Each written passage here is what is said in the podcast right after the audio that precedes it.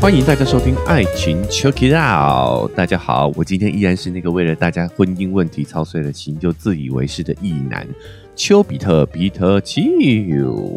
书接上回啊，我们今天继续来讨论我们的这个婚姻制度这件事情。但今天我们要回头看看过往，我们由古见今哦，看看以前的婚姻习俗是什么样子的。这些习俗背后呢，又有什么样当时的背景因素，或者是人性的因素在里头？我们今天就要来好好探讨一下啊。那也借由这个探讨呢，我们看看是不是可以在过往的经验当中找到未来婚姻制度可能改变的方向。会有这一期的起因，是因为我最近看了一部纪录片，叫《少数民族婚姻习俗》的纪录片哦。它是在一九八零年代拍摄的，那花了三年的时间呢，去设置记录了许多呃，在中国各个民族不同的恋爱观念，还有婚姻习俗。所以这部纪录片呢，说实在的，是有点年纪了啊。其中也有一些可能啊，不是那么符合现代观点的一些理论，我也会再提出一些看法。当然，我也不一定正确啊，但是给大家一个参考。比如说，纪录片就有讲解呢，人类其实是有一个时期，大约三百万到一百万年前，那个时候是没有所谓的婚姻制度的，大部分都是杂交群婚，或者是称为原始乱婚的阶段。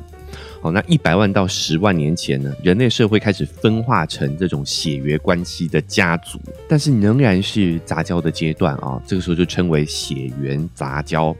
我曾经说过，人类现代还是有这样的一个原始本能哦，所以才会有很多的多人运动活动啊，哦，又或者是说呢，天体营哦，其实都是想满足我们那个从原始社会就累积下来的行为模式，哎。但是呢，我也要更新一下这个说法呢，也有很多学者提出反论哦。首先，这个是这个概念其实是一个推论呐，哦，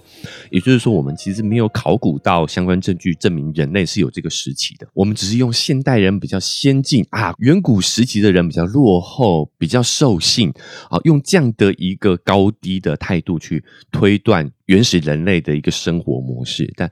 这样的推论其实是有学者提出批判的哦，那所以也有学者提出另外一派说法。这些学者对于这些所谓的近亲杂交或者是群交的这个现象呢，提出了一个反驳的论点。他说：首先，人呢是有亲密感的需求的，我们是会有占有欲的，所以这些学这一派的学者认为，从古至今呢，人类应该都是一对一的关系比较多。好，因为我们会有亲密感啊，我们会有占有欲。我们除了欲望的追求之外啊，我们还会有像催产素啊，然后这些关系荷尔蒙会让我们保持紧密的关系。所以这这一派的学者认为，人类其实长时间以来呢，都是追求一对一关系为主。那再来就是近亲杂交的部分呢，这一派学者也有认为呢，其实我们。在动物本能上也会去避免近亲交配的情况，因为动物虽然不清楚原因，但是他们本能的知道说近亲杂交是容易造成基因缺陷的下一代的，他们的本能是会去避免这件事情的。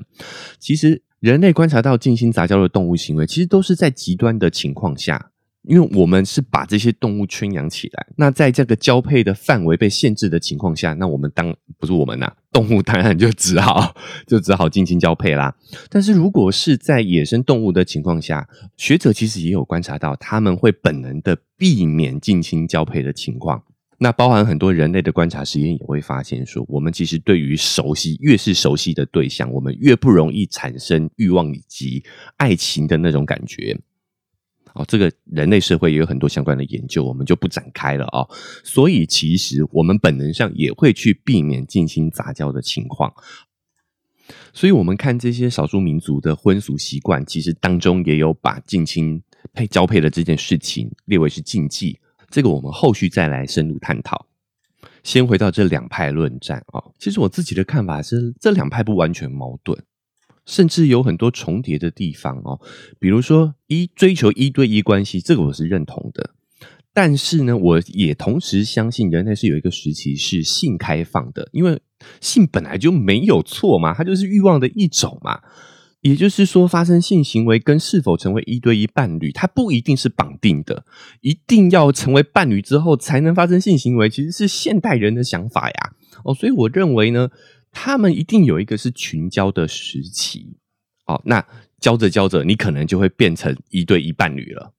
这这两者之间是不矛盾的嘛？哦，比如说现代人也都会炮友转正啊，对不对？好，这这就是什么交着交着，群交着群交着，就变一对一关系了，这不矛盾嘛？第二个，这个血缘杂交的部分，我个人认为原始人也是会去避免的。这个真是刻在我们的基因里头，包括有很多的人类实验都发现说，我们对于身边越熟悉的人，我们是越不容易产生那种啊繁衍相关的欲望的。所以，我们一定会尽量向外寻找，这是一种呃生物想要去让自己的基因可以有更好的、更健康的基因、更好的繁衍的一种生物本能。所以，群交也不代表你要找亲近的人群交啊。我们扣除一些极端的环境因素哦，就是说可能是在一个封闭的场景，那你的繁衍本能会盖过你对于乱伦的这个禁忌嘛？哦，这个是可以理解，但是这是特殊情况哦。只要是在呃，环境允许的情况下，我相信人类或者是所有的动物都会避尽量避免去近亲相间。呃，哎，我们不要这样讲，都会尽量去避免近亲杂交的这种情况发生啊。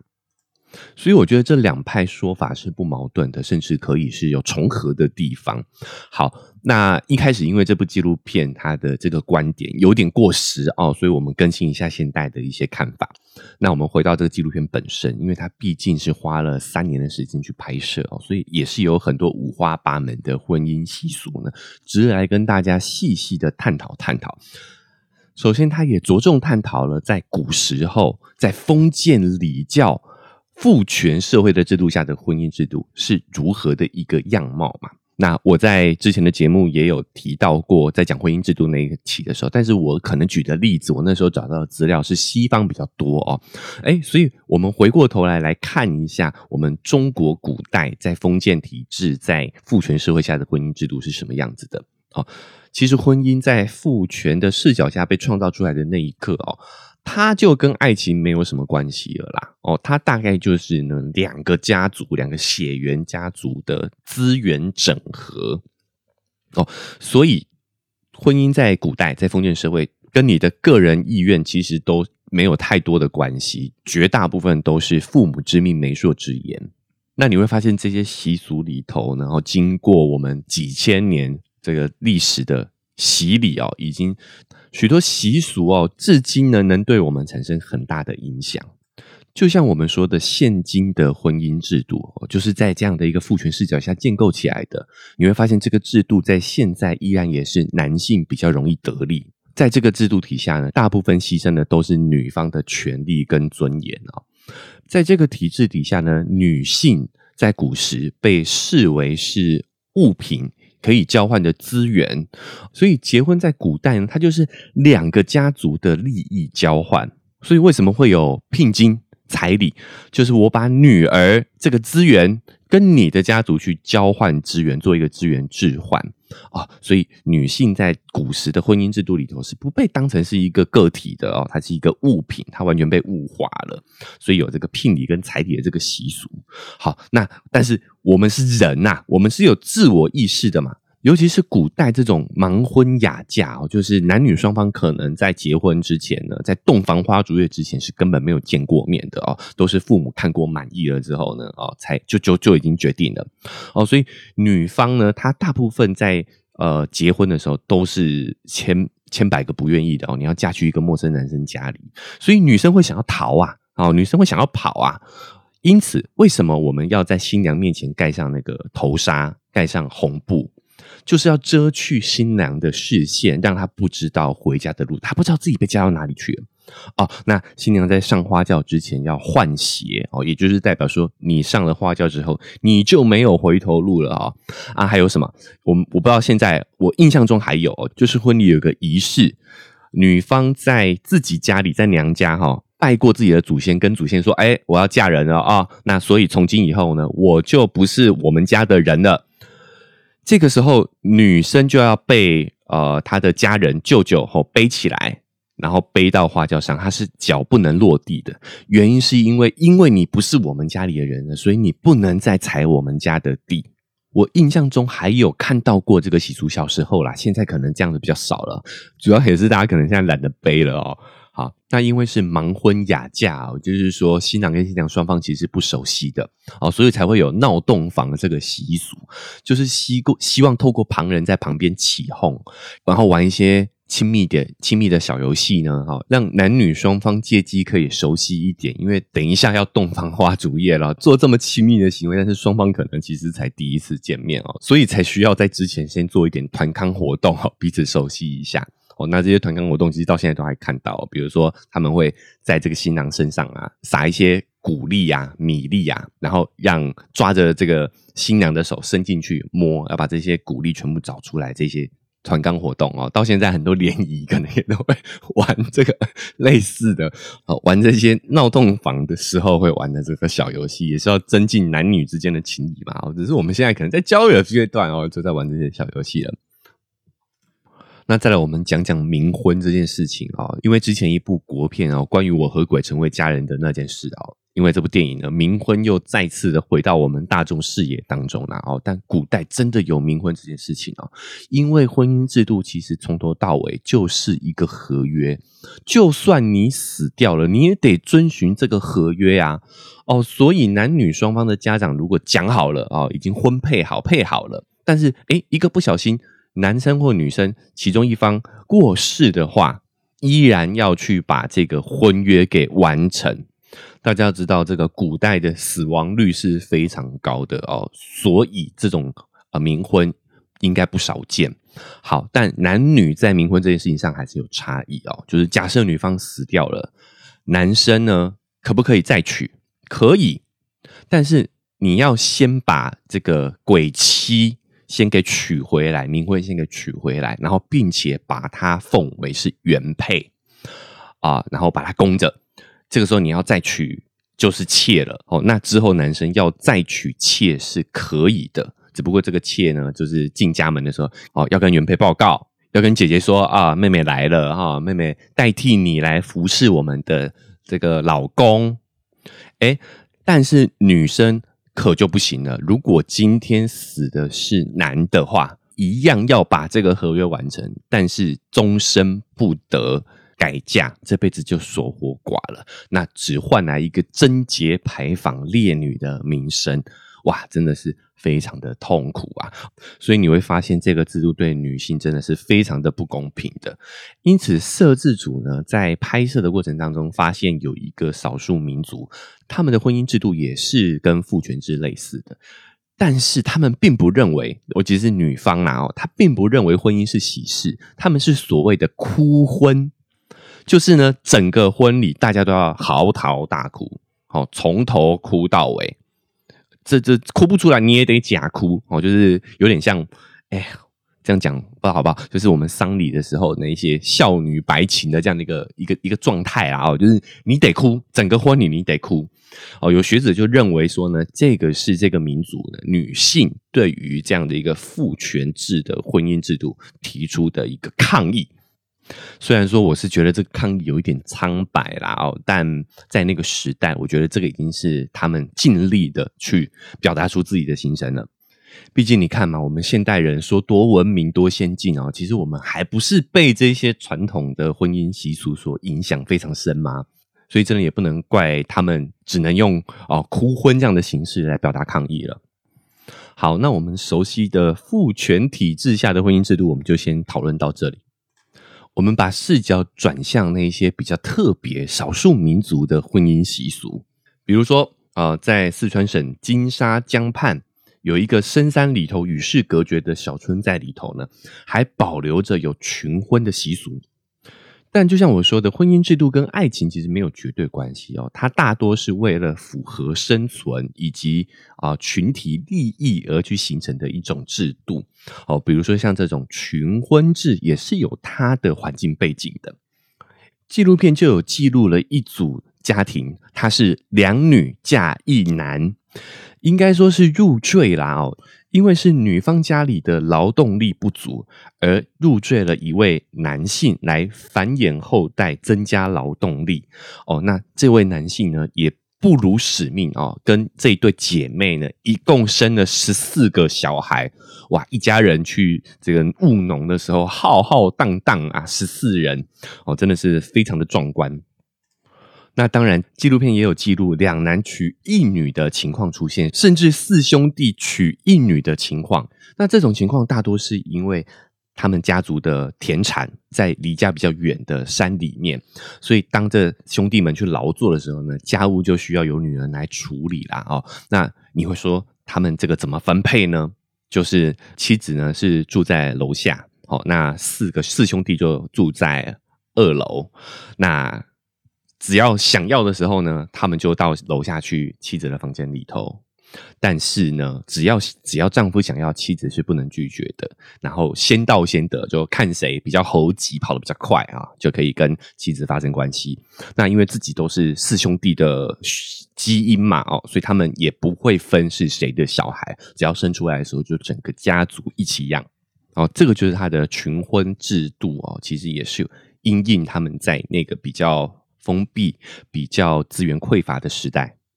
哦，那刚刚说的还是比较父系社会、比较父权视角体下的婚姻制度，虽然是群婚，但其实人类是有母系社会的这个时期，大概存在于人类历史的十万年前。